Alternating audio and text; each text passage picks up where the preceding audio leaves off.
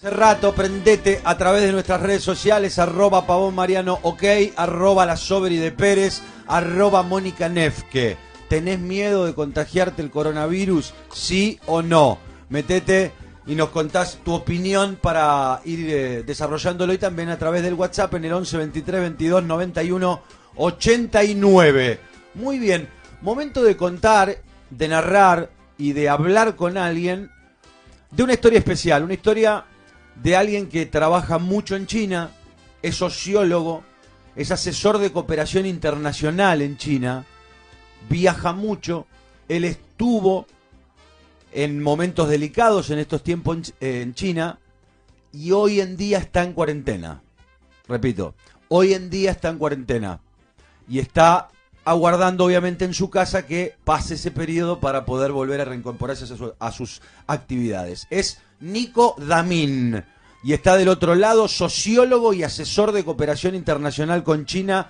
Nico, ¿cómo te va? Bienvenido, te habla Mariano Pavón. Aquí en Radio Latina estoy con Sol Pérez, con Mónica Nefke. Bienvenido, ¿cómo te va? Hola chicos, muy bien, eh, muchas gracias. No, por favor, gracias a vos por atendernos en este momento delicado. Contanos, ¿estás en cuarentena?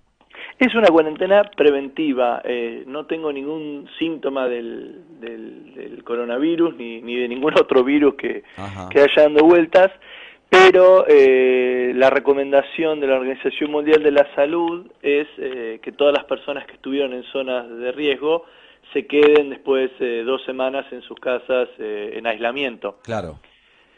Con lo cual, eh, ya llevo unos cuantos días eh, aquí en casa, eh, tranquilo, trabajando con la compu y bueno, haciendo lo que uno puede hacer. Eh, Estas cosas son muy grandes, se escapan a, a lo que podemos manejar, pero Claro. si uno puede hacer algo, eh, hay que hacerlo.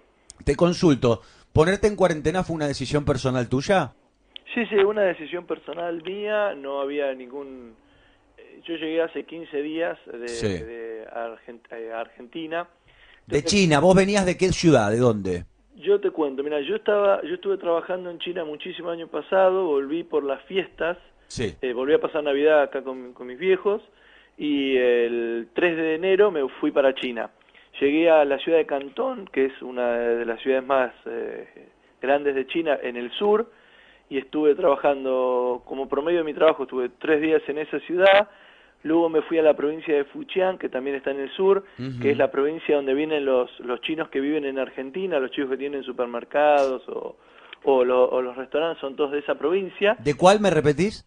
La provincia se llama Fujian. Está en Fujian. el sur, Fujian está en el sur de China, en la parte sur de China. Bien, bien.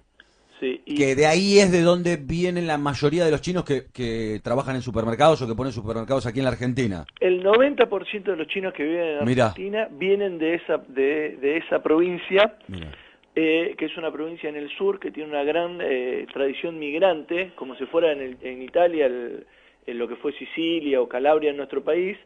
Eh, de esa provincia viene la mayoría de la población de China y es una provincia donde la gente se especializa mucho en el comercio. Sí. Eso lo primero que hacen es eh, poder abrir un supermercado, una tienda, un negocio, y ellos tienen capital, no, no son gente, eh, eh, como se dice, eh, sin recursos, al revés. Sí. Ellos tienen recursos, por eso pueden ponerse supermercados y, y- y los restaurantes y muchos negocios de- de pequeñas cosas que venden. Eh, desde tu información, ¿qué crees que hizo clave China para que hoy en día haya parado un poco el contagio y haya bajado la cantidad de gente o la estadística de horas que pasan y gente que se infecta? ¿Cómo hizo China? Mira, te lo cuento rápidamente. El, cerca del 10 de enero llego a la tercer provincia de mi, de mi, de mi viaje de laburo, a Anhui, Sí. que es una provincia en el centro de China, y ahí el, me recibe un, un chino que vivió en Argentina y estudió medicina en la UBA, y hoy es empresario en China, y él me cuenta en el café, ni bien llego en el hotel, que eh, estaba pasando este virus otra vez. Esta situación no es nueva para nosotros porque ya pasó hace 10 años eh, con muy poco con muy poco impacto a nivel muertes, pero con eh, una gran paranoia. Con lo cual los dos supimos que, bueno, que, que si esto no se controlaba se, se iba a propagar. Independientemente en aquel momento no había una alarma de, dejar de hacer las actividades y la gente continuó. Una semana después, eh, ya el gobierno sugiere que toda la población eh, use barbijos para, eh, en caso de tener los síntomas, no contagiar al resto de las personas. Estamos hablando cerca del 15 de enero. Sí. Luego, ya más para el 20 de enero más o menos, ya el gobierno dice que la gente se tiene que quedar en sus casas. Primero eh, de forma preventiva. Eh, en mi caso, estábamos en un departamento con mis amigos, fuimos a pasar eh, Año Nuevo Chino. Sí. lo que sería equivalente a Navidad en los chinos, este año cayó cerca del cerca del 20 de, enero, con lo cual estaba todo el mundo de vacaciones. Tienen que pensar que cuando esto explota es como si fuera el primero de enero acá. Es como si fuera la semana entre el 25 de diciembre y el primero de enero, con lo cual la gente está de vacaciones, los chicos no van a la escuela y está todo el mundo en sus casas. Sí. En ese momento el gobierno nos dice que solo podíamos salir tres horas eh, a la mañana, eh, un miembro de la familia, a, comprar comida. Con lo cual eh, salía el papá de mi amigo, yo me quedaba en el departamento. Pará, pará, porque esto, esto está buenísimo, porque esto no se sabía, esto no se supo, no se, no se conoció. es bárbaro lo que está contando Nicolás. Ustedes estaban en una casa y China dispuso en la zona donde ustedes estaban que de tres personas que había, eh, tan solo podía salir una y solo tres horas. Mira, te cuento, en algunos lugares no dejaban que salga nadie. Nadie. En, el epicentro del virus, porque es la única forma de contener cualquier tipo de estas enfermedades de transmisión eh, tan masiva es con el aislamiento de la población. Esto es voluntario en, en, muchos de los casos, pero en las zonas más complejas eh, no es voluntario. hay enfermeros eh, en la puerta de los edificios o generalmente el guardia de seguridad que anota quién sale y quién entra y eh, cuando alguien quiere salir le dice no, eh, por favor en este momento no, no salga. En algunos casos más extremos, cuando alguien llegaba de, la provincia más afectada, inmediatamente el gobierno enviaba personal de, de, de hospital y te pedían que te quedes en tu casa. Ellos te llevaban tres comidas por día y eh, ponían una faja en tu casa. Es decir, ellos se aseguraban que vos tengas todo lo que necesites, pero que te quedes en tu casa. En caso de que se complique la situación, vos tenés que llamar a un número y eh, ellos te trasladaban a unos hospitales especiales. ¿Por qué? Porque si la gente que tiene los síntomas va al hospital común, contagia al resto de las personas que no tienen nada que ver. Claro. ¿Me explico?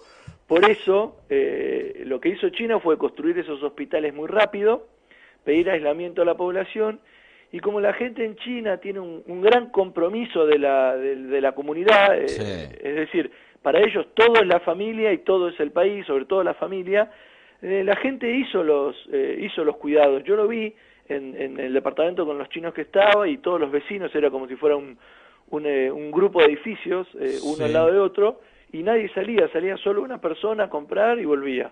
Con lo cual, eh, lo, que, lo que ellos hicieron fue un gran ejercicio de autodisciplina. Sí, y para copiar, digo, para, para emular, creo que este es el ejemplo. A ver, eh, perdón, si bien China tuvo la posibilidad, eh, mejor dicho, fue el origen de, de donde salió la pandemia, que hoy ya es pandemia, las medidas que tomó, me da la sensación que todavía, yo al menos no escuché en otros países, acá ni hablar, de que se hagan este tipo de medidas. De que se hagan este tipo de medidas. Yo lo de la faja no lo sabía. Un número de teléfono tampoco lo sabía. Digo, eh, está muy bueno lo que estás contando en China. ¿Vos tuviste contacto con alguien que después te enteraste que estuvo infectado o no? No, por suerte no. Por suerte no, no porque mm, nosotros te voy a decir la verdad yo tengo amigos que, que, son de, del gobierno de China entonces automáticamente eh, el, el, gobierno avisó a los extranjeros y luego el consulado argentino eh, avisó a los extranjeros que, que nos quedemos en las casas. Es decir yo tenía un enorme nivel de información entonces tomé una decisión muy sabia que es básicamente quedarme en casa no salir eh, y trabajar desde la computadora. Ahora bien, mi vuelo, que era para regresar a través de Estados Unidos, se canceló porque Estados Unidos prohibió todos los vuelos. Entonces, tuve una disyuntiva eh, al más o menos el 2 eh, de enero 2 de febrero, en cruzar todo el país de China y tomarme el último vuelo para, para llegar a Argentina a través de Estados Unidos, o esperar eh, otro mejor momento. Sí.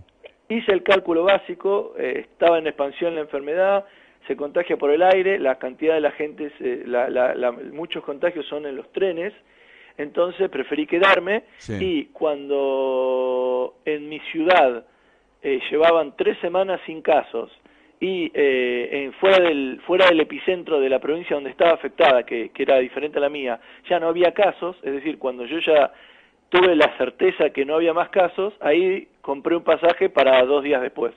Entonces tuve que hacer un periplo en auto con mi amigo, que hubo una situación ahí medio compleja porque me toman, salgo del departamento y estaba un, un container como los del puerto, convertido en pequeño hospital con una enfermera que me toma la medida, cuando salgo, la, temperatura cuando salgo de, mi de la casa. Luego voy saliendo de la ciudad y voy entrando a la ciudad capital y nos hacen un segundo control. Entonces, eh, como yo estaba, estamos en invierno, estaba con ropa de abrigo, campera térmica, todo abrigo, me toma la temperatura y da eh, temperatura. Con lo cual el guardia de seguridad se pone, se pone muy nervioso, yo me pongo nervioso, bajamos la ventanilla, dejamos esperar un poco y no tenía temperatura. Luego paso un control más y como tenía pasaporte extranjero, se preocupan porque hay un extranjero ahí. Eh, la mayoría de los lugares de China no hay nunca extranjeros, son solo chinos. Entonces a veces no saben qué hacer. Igual, perdón, algo que, dijiste me llamó poderosamente la atención. ¿Los trenes es, eh, son uno de los lugares de más contagio? Porque acá los trenes son donde más gente utiliza, lo mismo que los colectivos. Sí, sí, subte. Sí, sí, el transporte público por eso lo prohíben, por eso lo cierran, como está pasando en Italia.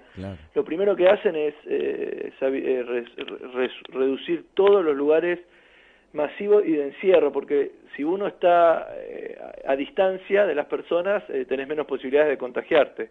El tema es cuando la gente está muy, muy, muy junta. Igual lo más importante es que esto afecta a toda la población, pero es más dañino en las personas adultos mayores, o las personas que tengan problemas de respiración. Sí, es cierto. Con, lo cual eh, hay un porcentaje de la población que sigue viviendo, porque acá lo que nos va a pasar, eh, esperemos que no, pero si todo sigue como está pasando, va a pasar, es que se van a restringir muchos servicios, como está pasando en Italia, y eso es un problema de logística. Si todo el mundo como loco va a comprar la comida todo el mismo día y todo el mundo va como loco al hospital a la misma hora, colapsa el país. Eso es lo que en China lograron evitarlo con un gran control del Estado, que no colapse, es decir, que no falten comida. Por ejemplo, yo le puedo decir, en el peor momento de la crisis llegaba la comida a, los departamentos. Claro. Entonces, algo que acá claramente funciona mal es que, por ejemplo, hoy el tren ramal Mitre, hora pico, donde todo el mundo va a trabajar, funcionaba mal, entonces la gente se acumulaba y lo que se divide en dos trenes viajaba todo en uno, o sea, en ganado, todo al revés de lo que tendría que ser. Ese. Eh, sí, bueno, no. bueno, Nico, pero vos decís... El coronavirus, esto para cualquier invierno que hay claro. comunes o cualquier otro tipo de cosa o para la calidad de vida, sí, no, no, no, es, no es lo mejor. En China los trenes son trenes, de alta velocidad, van a 350 kilómetros por hora. Nicolás, lo último y agradeciéndote de verdad tu tiempo y la gentileza de charlar con nosotros estando en tu responsable cuarentena. Eh, ¿Crees que estas medidas que se están tomando en China, bueno, en Italia mucho más fuertes y demás, ¿Van a terminar aquí en la Argentina de este modo? Ya empezaron obviamente a suspenderse un montón de cosas, pero digo, ¿crees que se van a agudizar todavía más los cuidados? Es imposible saberlo. Yo creo que ya las medidas que está tomando el gobierno son acertadas porque son las recomendadas por la Organización Mundial de la Salud y eh, el tema de los eh, eventos públicos masivos también ayuda. Eh, esperemos que, que no, que, que, la población afectada, como fue mi caso, que estuvo en lugares complejos, se quede en sus casas y el virus no se propague. Pero bueno, si en algún momento no lo pueden controlar, van a tener que distribuir más licencias, eh, más teletrabajo, más eh, vida por, eh, por la computadora y por el celular en los sectores que se pueda y si no se cierran las fábricas, se cierran eh, el resto de las cosas, se cierran, la gente se queda en la casa. Es posible que pase en Argentina, solo si la población no, no acompaña las medidas. Nicolás Damín, muchas gracias, un abrazo grande y hasta cualquier momento. Gracias a ustedes, que estén muy bien. Nicolás Damín, sociólogo y asesor de, de cooperación internacional en China. Un ejemplo del autocuidado, de lo que hay que hacer. Esto depende mucho de nosotros, ¿eh? depende mucho de cada uno de tener la responsabilidad de decir, yo me tengo que aislar porque estuve en peligro.